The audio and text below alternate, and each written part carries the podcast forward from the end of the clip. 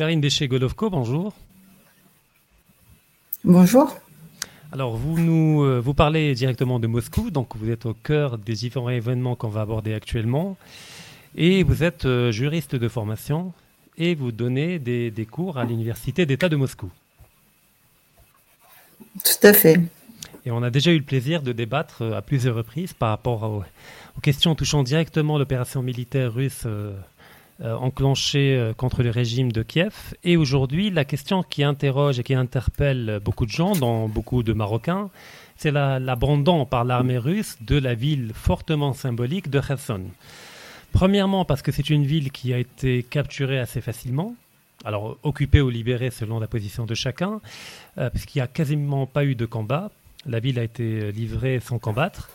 Et deuxièmement, parce qu'elle offre un double avantage euh, stratégique et symbolique. Le premier, c'est par rapport à la topographie du terrain. Donc c'est un terrain qui est stépique, donc il n'y a pas de topographie euh, accidentée, il n'y a pas de forêt, donc qui est facile à défendre et qui représente une zone tampon entre la Crimée qui est stratégique pour la Russie et le reste de l'Ukraine. Et symbolique parce que la Russie a été baptisée dans la chrétienté à Kherson. Et donc elle a une centralité minimum stratégique. Alors, la première question, et qui interroge beaucoup de Marocains, pourquoi l'armée russe a décidé d'abandonner la ville de Kherson aux Ukrainiens, sachant que, certes, il y avait une pression militaire de Kiev autour euh, de, la ville et au niveau de la rive droite, mais la Russie avait pleinement les moyens de décider de défendre la ville.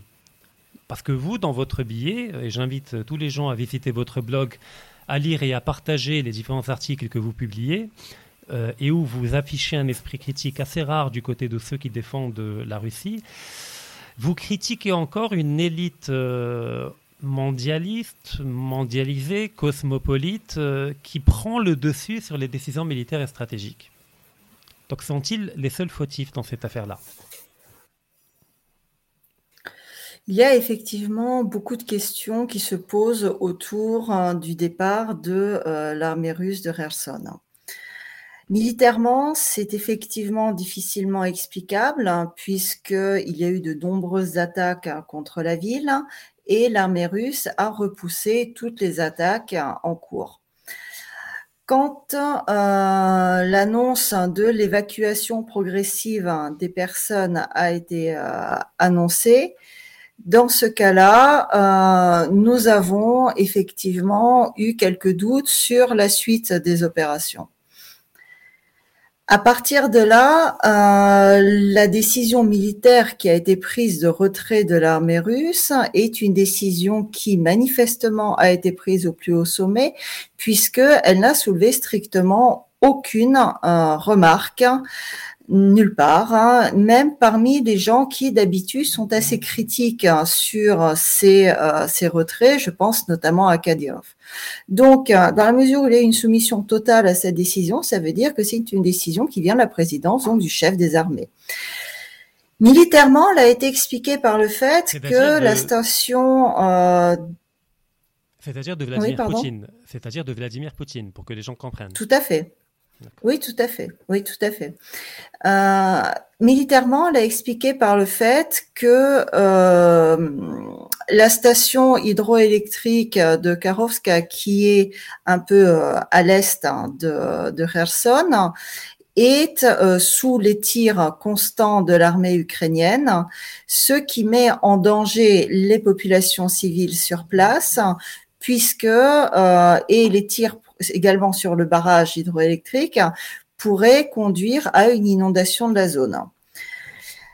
Ça soulève effectivement beaucoup de questions parce que si la logique étant que le retrait de l'armée russe hein, des territoires hein, qu'elle a repris en plus aussi facilement comme ceux de Kherson sans aucun combat de la population, alors que la population vient de se, se prononcer pour rentrer dans la Fédération de Russie est entrée dans la Fédération de Russie, et si c'est uniquement le départ de l'armée russe au regard du commandement armée russe qui peut garantir la sécurité des gens, il me semble que c'est une position qui est largement contestable, mais surtout extrêmement dangereuse, en tout cas pour la Russie en tant qu'État, qui perd et légitimité et confiance dans les territoires qu'elle a repris,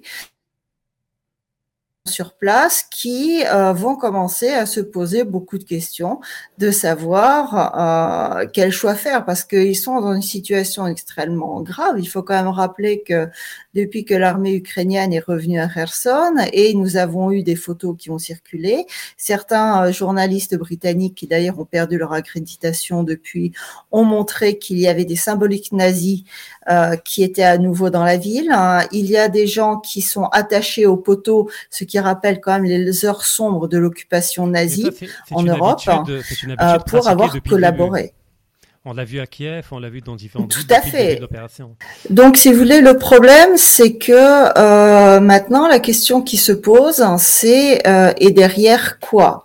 Parce que euh, on peut comprendre que lors d'une guerre, parfois l'armée soit amenée à reculer. C'est tout à fait normal. Euh, s'il peut y avoir effectivement pour des questions stratégiques la nécessité de partir un peu en arrière, de renforcer les, euh, les systèmes de défense, de reprendre des forces et de relancer. Donc c'est la version, on va dire, optimiste de la chose, à savoir que l'armée russe et les administrations civiles se sont déplacées l'autre côté du Dniepr et des lignes de fortification euh, sont mises en place. L'on attend que les 300 euh, 000 mobilisés aient enfin tous été formés et soient aptes à, à, rentrer dans le combat pour que cet hiver, une grande offensive soit lancée. Maintenant, il se pose également la question de savoir, mais euh, ce n'est pas le premier recul dit stratégique. Ça en fait quand même un certain nombre. Il y en a eu au moins trois. Et euh, il y a, voilà, au minimum trois. Bah, euh, ici, ce qui est voilà, mais à la différence de Kharkov, euh, Kharkov, il y a eu des combats. Là, ce qui est assez surprenant, et c'est pour ça qu'il y a beaucoup de mal à appeler le retrait de Kherson une défaite militaire, ça ressemble beaucoup plus à une défaite politique, hein, parce que à il n'y a pas eu de combat. La ville a simplement été abandonnée.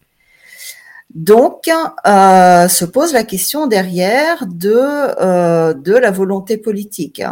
Est-ce que euh, les élites russes actuelles sont toutes du même côté? Euh, Est-ce qu'elles soutiennent toutes réellement l'opération militaire en place? Est-ce qu'il n'y a pas un combat à l'intérieur entre certains qui n'y sont pas favorables pour une raison ou pour une autre, parce qu'ils sont restés plus atlantistes, parce que ça fait quand même 30 ans qu'il y a des globalistes au pouvoir et que c'est extrêmement difficile de sortir de cette logique? Euh, et est-ce que ces retraits militaires, ces hésitations, ces problèmes ne sont pas le reflet aussi d'une euh, certaine tension politique à l'intérieur du pays qui serait extrêmement préjudiciable, en tout cas à l'avenir et du pays dans cette situation extrêmement difficile et à court terme l'avenir de la situation sur le terrain? Alors il y a différents éléments euh, que vous avez évoqués directement, indirectement. Alors le premier, la question de la crédibilité et de la légitimité. Alors effectivement, le fait d'avoir organisé un référendum il y a un mois ou un mois et demi pour après abandonner une ville majeure comme la ville de Kherson pose des problèmes en termes de crédibilité. Mais en même temps, on peut dire, a priori, vous me corrigerez si je me trompe, que la Russie a tiré un certain nombre de leçons des expériences précédentes, puisque contrairement à la région de Kharkov ou d'autres, ou Tchernigov au début, où ils ont abandonné non seulement la région, mais la population qui les a accueillis à l'armée ukrainienne, cette fois, ils n'ont pas commis la même erreur, mais ils ont décidé, avant de quitter la région, d'évacuer la population afin d'éviter qu'il y ait des massacres commis par les, les bataillons de représailles de l'armée ukrainienne. Donc au moins, est-ce que de ce point de vue, il y a un changement positif dans l'approche de retraite de l'armée russe, qui cette fois n'a pas abandonné une population livrée elle-même, pour garder une crédibilité? C'est une certaine façon.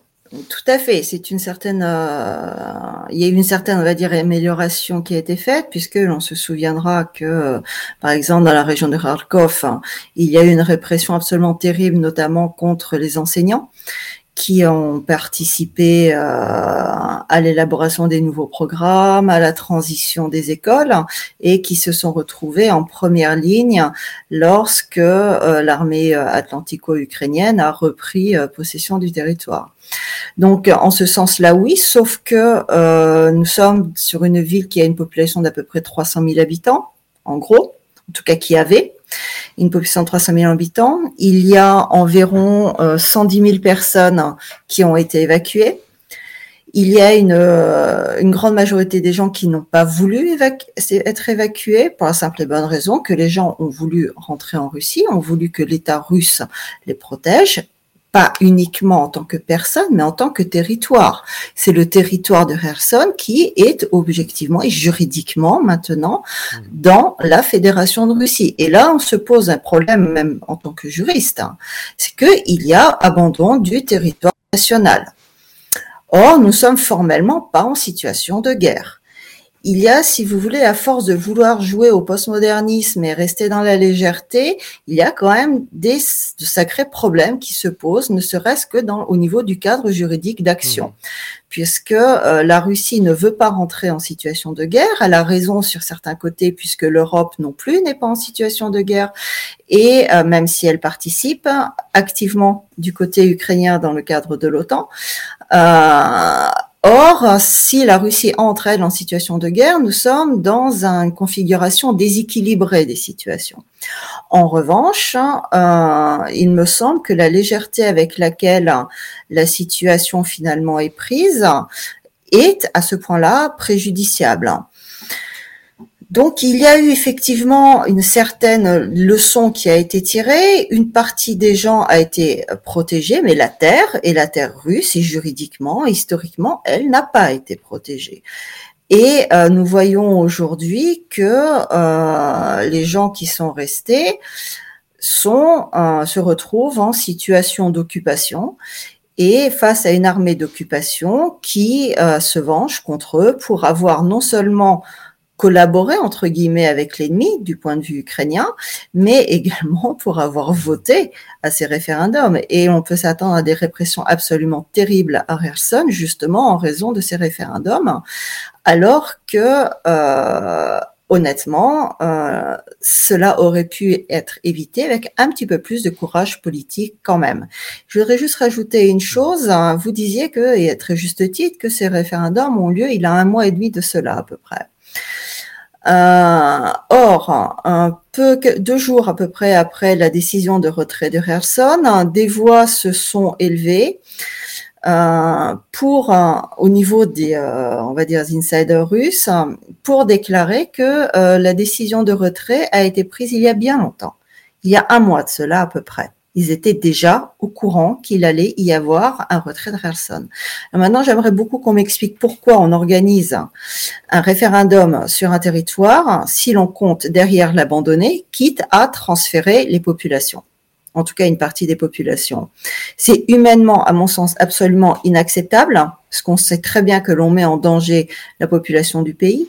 C'est du point de vue étatique absolument inacceptable parce qu'on ne joue pas avec la constitution d'un pays, on ne modifie pas la constitution en se disant c'est pas grave derrière, de toute façon on va reculer, on reviendra dans trois semaines, trois mois ou trois ans ou peut-être pas.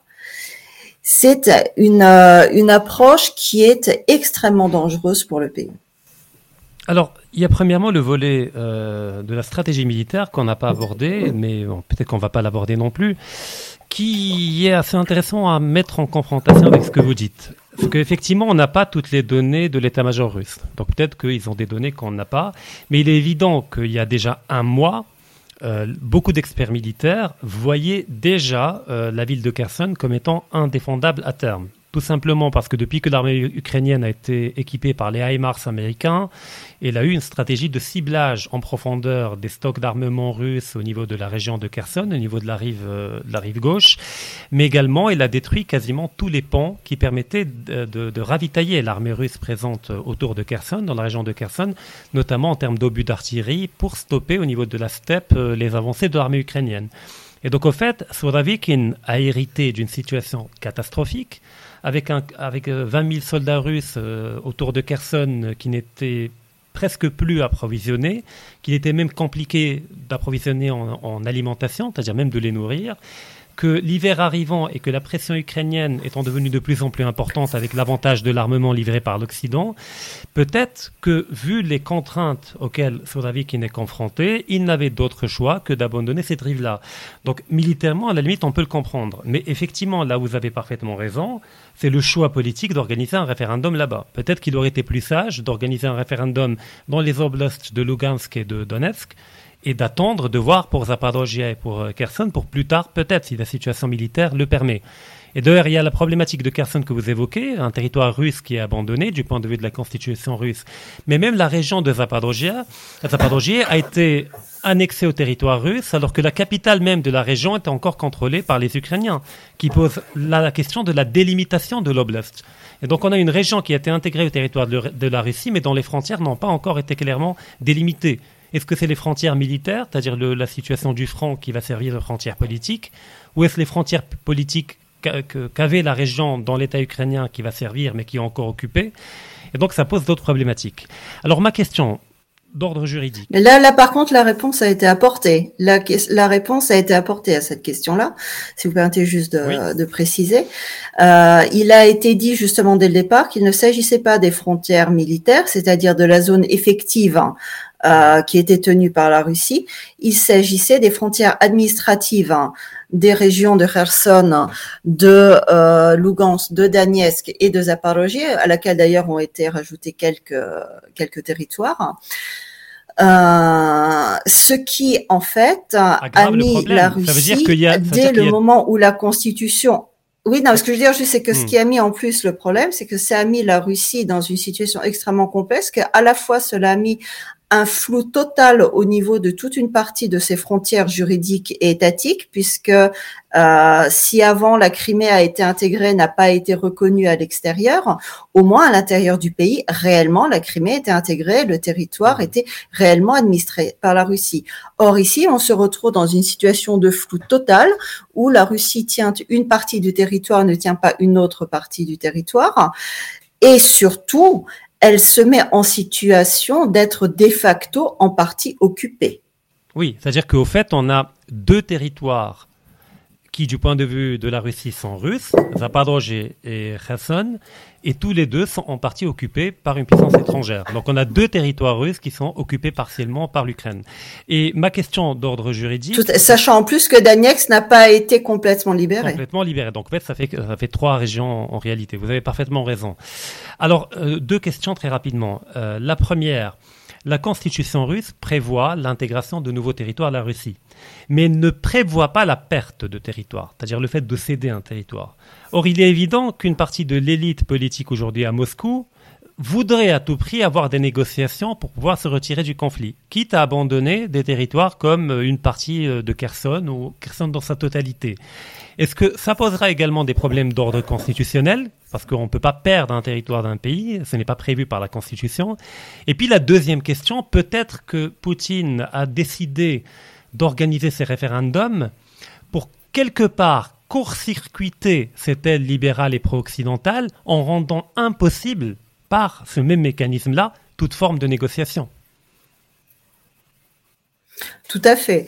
Euh, il y a de très fortes chances que ces référendums aient été organisés dans un but hein, strictement politique. À la fois, on rappellera qu'ils euh, ont été organisés après le retrait de Kharkov, donc pour rassurer les populations locales en disant on ne vous abandonne pas et euh, pour euh, bloquer les velléités des euh, groupes libéraux globalistes, hein, enfin qui sont pas d'ailleurs tous libéraux, certains se considèrent même tout à fait comme conservateurs, mais globalistes en tout cas à l'intérieur du pays, qui depuis le départ, même quelques jours après le début de, de l'opération militaire, ont tout de suite prôné les négociations.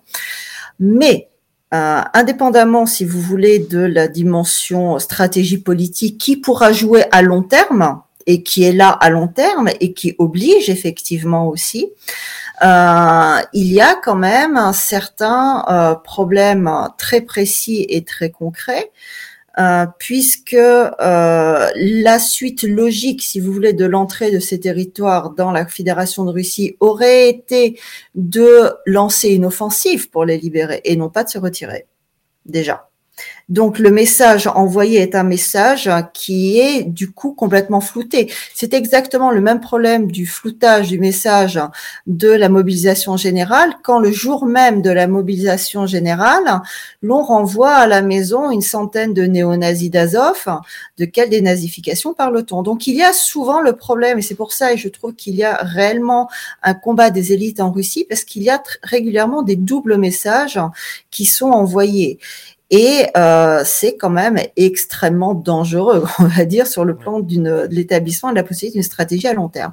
En ce qui concerne les aspects strictement techniques et juridiques de la perte ou de l'augmentation des territoires du regard de la Constitution, deux choses. Tout d'abord, il est possible de modifier la Constitution afin de euh, retirer certains sujets de la liste de la Constitution. Donc techniquement, si vous voulez, c'est faisable. D'autant plus que euh, les frontières de euh, ces régions ne sont pas établies par la Constitution. C'est pas une carte géographique la Constitution.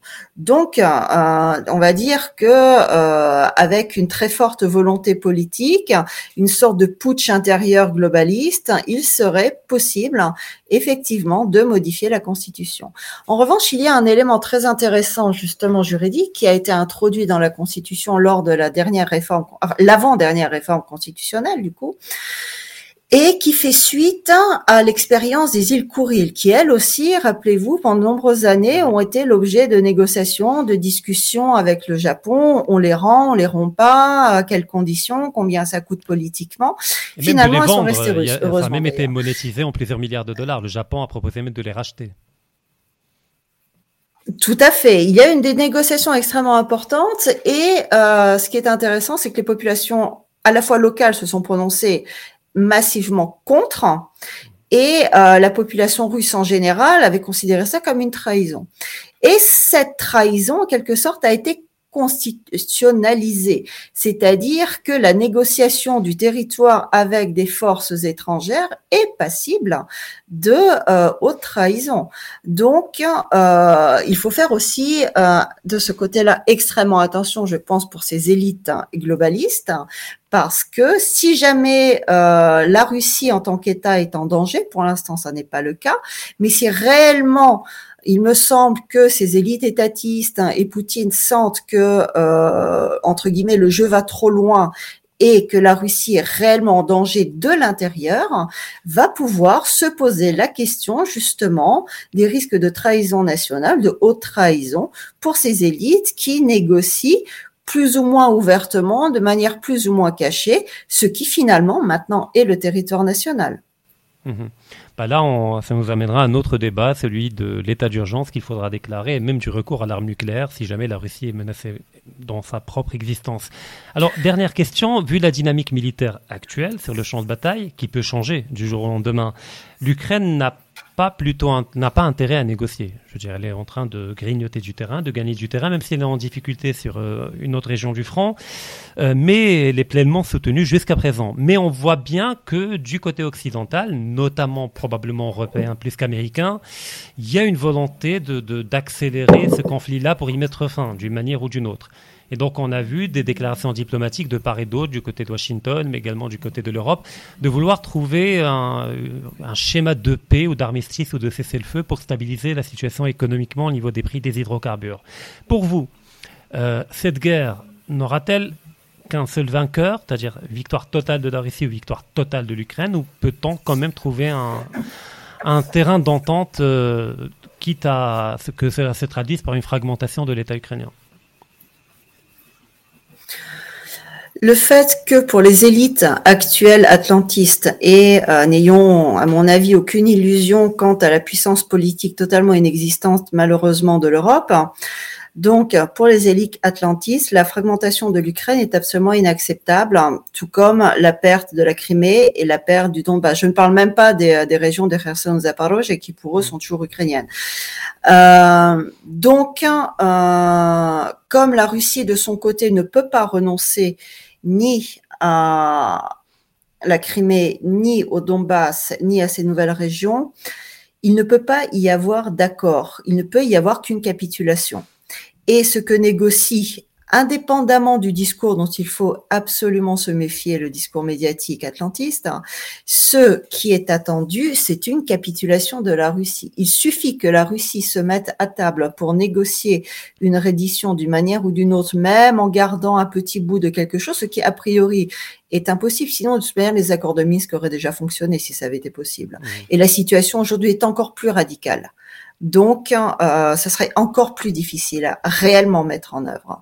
Cela provoquerait euh, une implosion à l'intérieur du pays, à l'intérieur de la Russie, parce que euh, la population russe se sentirait trahie par des élites qui, dans ce cas-là, seraient perçues comme collaborant avec l'ennemi. Et je n'ose pas imaginer les conséquences que ça peut donner que la situation ouvertement dégénère et provoque une troisième crise comparable à la révolution d'octobre à 1991, ou que la situation, euh, ce qui serait encore plus probable aujourd'hui, se dégénère et que la gangrène gagne le pays, c'est-à-dire que la population russe, la société, soit tuée de l'intérieur. C'est-à-dire qu'elle est tellement perdu courage, tellement perdu espoir dans cette possibilité d'exister comme nation russe, que euh, elle tuerait en elle-même ce qu'il y a de russe. Et euh, dans ce cas-là, il n'y aurait pas ouvertement, si vous, de, de montée en, de rébellion, je dirais, de la population, mais la Russie, comme civilisation, serait morte. Et ce serait aussi tragique parce que derrière, n'oublions pas une chose, c'est quand même l'existence de la civilisation européenne qui est en jeu. Mhm. et réellement de la civilisation européenne. J'aimerais beaucoup voir effectivement les pays européens se relever. Il y aurait une possibilité, on pourrait effectivement aller vers un partage de, de l'Ukraine euh, qui soit plus réaliste, on va dire, et pas aux conditions euh, de Washington, et euh, il serait effectivement possible, en tout cas temporairement, de stabiliser la situation. Pour cela, les élites européennes doivent jouer la carte de l'intérêt national des pays européens. Ce que, pour l'instant, elles ne font pas, et ce ne sont certainement pas ces élites qui sont en place actuellement qui vont le faire. Sincèrement, je ne vois pas Macron en train de défendre l'intérêt national français. Ce serait quand même une première. Il l'a jamais fait en demandant. Je vois pas pourquoi tout à coup il commencerait à le faire. Donc, hein, il y a ici une impasse et euh, il peut y avoir des périodes de, on va dire, de radoucissement, des périodes de plus d'activité. Il peut y avoir des intermèdes militaires, des intermèdes de négociation. Mais le problème actuellement est que le, fanatisme atlantiste n'a besoin que d'une chose, c'est de la capitulation de la Russie. Et ça, les élites russes, quand on entend le discours de Lavrov, quand on entend le ministère de l'armée, quand on entend euh, Poutine, le comprennent. Les conditions avancées pour euh, une négociation sont tellement irréalistes que c'est de la provocation. Hmm. Alors, dernière question, parce que vous avez un engagement tout à l'heure pour ne pas vous retenir. Euh, alors, en écoutant euh, les vidéos quasi quotidiennes de l'un des conseillers de Zelensky, je parle d'Alexei Arestovitch, il a évoqué, enfin, il fait de la propagande, ça c'est évident, mais en même temps, il y a des signaux faibles que l'on peut détecter. Il a évoqué le fait que dans le très court terme ou même dans le court moyen terme, l'OTAN, avec l'armée ukrainienne, compte attaquer la Russie là où elle s'y attend le moins. Donc ça ne va pas être forcément au niveau de la, rive gauche euh, de Kherson, ni au niveau de Donetsk, ni au niveau de Kharkov. Mais pensez-vous qu'une attaque frontale et massive menée par l'armée ukrainienne et qui pourrait passer peut-être même par la Pologne ou les Pays-Baltes pourrait être engagée contre la Biélorussie? Pour déstabiliser l'unique allié de la Russie dans la région et le dernier État tampon entre la Russie et l'OTAN, sachant que la Biélorussie dispose d'une armée inexpérimentée de 50 000 hommes maximum et qu'il y a à peine 10 000 euh, soldats russes qui sont présents là-bas et composés majoritairement de, conscrits et pas de professionnels. Est-ce que ça serait un coup dur porté euh, contre la Russie que de déstabiliser, d'abattre euh, le, enfin, le pouvoir en Biélorussie? Je pense que ça va dépendre de la situation sur le front. Pour l'instant, il est évident que euh, l'armée ukrainienne a besoin de réouvrir euh, la mer d'Azov et la, la paire de Kherson ouvre cette possibilité. Mmh. De la même manière, euh, l'armée ukrainienne a besoin de se rapprocher au maximum de la Crimée et la perte de, de Kherson ouvre à nouveau cette possibilité. Comme on dit, ce sont des plaines, ce sont des steppes. Mhm. Donc, euh, chaque perte d'une d'une localité ouvre derrière des perspectives d'avancement très rapides et très importantes. Or, Kherson, c'était en quelque sorte la porte qui permettait de protéger la Crimée. Cette porte a sauté. Euh, donc, à mon avis, ce sont déjà ces, euh, ces deux cibles-là qui sont fondamentales et, euh, pour la pour l'armée atlantico-ukrainienne. Le, la Biélorussie, à mon avis, n'est pas une cible sérieuse, en tout cas actuellement, parce que euh, elle ne présente pas un grand intérêt, pour l'instant, ni stratégique, ni militaire, ni peut-être politique, mais, on va dire que l'aide quand même de la Biélorussie à la Russie est plus symbolique. Bah quand même, enfin voilà, c'est symbolique. L'armée hein, russe est passée par le territoire, euh, par le territoire euh, biélorusse, et que le fait d'attaquer directement Loukachenko confronterait Poutine à un dilemme. C'est-à-dire euh, redéployer une partie de l'armée russe en abandonnant des territoires en Ukraine pour aller sauver Loukachenko, ce qui permettrait à l'armée ukrainienne de récupérer ces territoires abandonnés par les contingents russes, ou bien le laisser livrer à une invasion ukraino-polonaise ou, otanesque et perdre l'unique allié qu'il a dans la région et d'être totalement décrédibilisé. Mais après, je comprends votre raisonnement. Donc pour vous, la Quand prochaine je dis ça dépend de la situation. Je pense que ça, à mon avis, si vous voulez, ça dépend vraiment. Ils sont extrêmement réalistes, ils sont extrêmement mmh. pragmatiques. C'est-à-dire que tant que ça avance sur le terrain, mhm. pour l'instant, ils vont pas se disperser non plus. Donc pour vous, Mélitopol, euh, serait plus réaliste comme prochaine cible que Minsk. Tout à fait, absolument. Oui, tout à fait.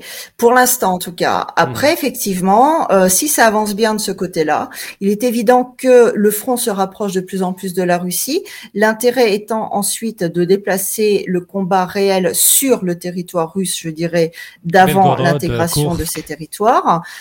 Tout à fait. Et l'on voit une activation très forte de toute manière des groupes euh, terroristes, des groupes de reconnaissance militaire sur les régions frontalières, dans les régions frontalières russes, ainsi que des tirs quotidiens de l'artillerie ukrainienne. Mmh. Euh, en revanche, ce à quoi je ne crois pas, c'est euh, l'utilisation d'un territoire tiers, pour l'instant par ouvertement par l'OTAN. C'est-à-dire que, à mon avis, les forces de l'OTAN continuent à utiliser l'armée ukrainienne, continuent à utiliser les armées soi-disant privées et les pseudo-volontaires. Euh, et euh, ne veulent pas s'afficher comme partie euh, formelle et juridique à ce conflit. Donc, je pense pas pour l'instant que ça aille jusque-là. En revanche, si la Russie réellement commence, comme c'est annoncé cet hiver, à reprendre du poil de la bête, à repartir à l'offensive, à avoir rechargé ses forces, il est possible, effectivement, dans ce cas-là, comme vous le dites, pour euh, déstabiliser le front et élargir ce front, mmh. euh, de lancer par la Biélorussie. Mais euh, à mon avis, ça ne sera pas ouvertement par ça ne, se, ça ne se fera pas ouvertement avec des forces de l'OTAN sous drapeau des pays de l'OTAN en tout cas. Mmh. Karine Béché-Golovko, merci infiniment. Toujours un plaisir d'échanger avec vous. Et j'espère vous retrouver très bientôt pour une nouvelle émission. Merci beaucoup. Au revoir. Ce sera toujours avec plaisir. Au revoir.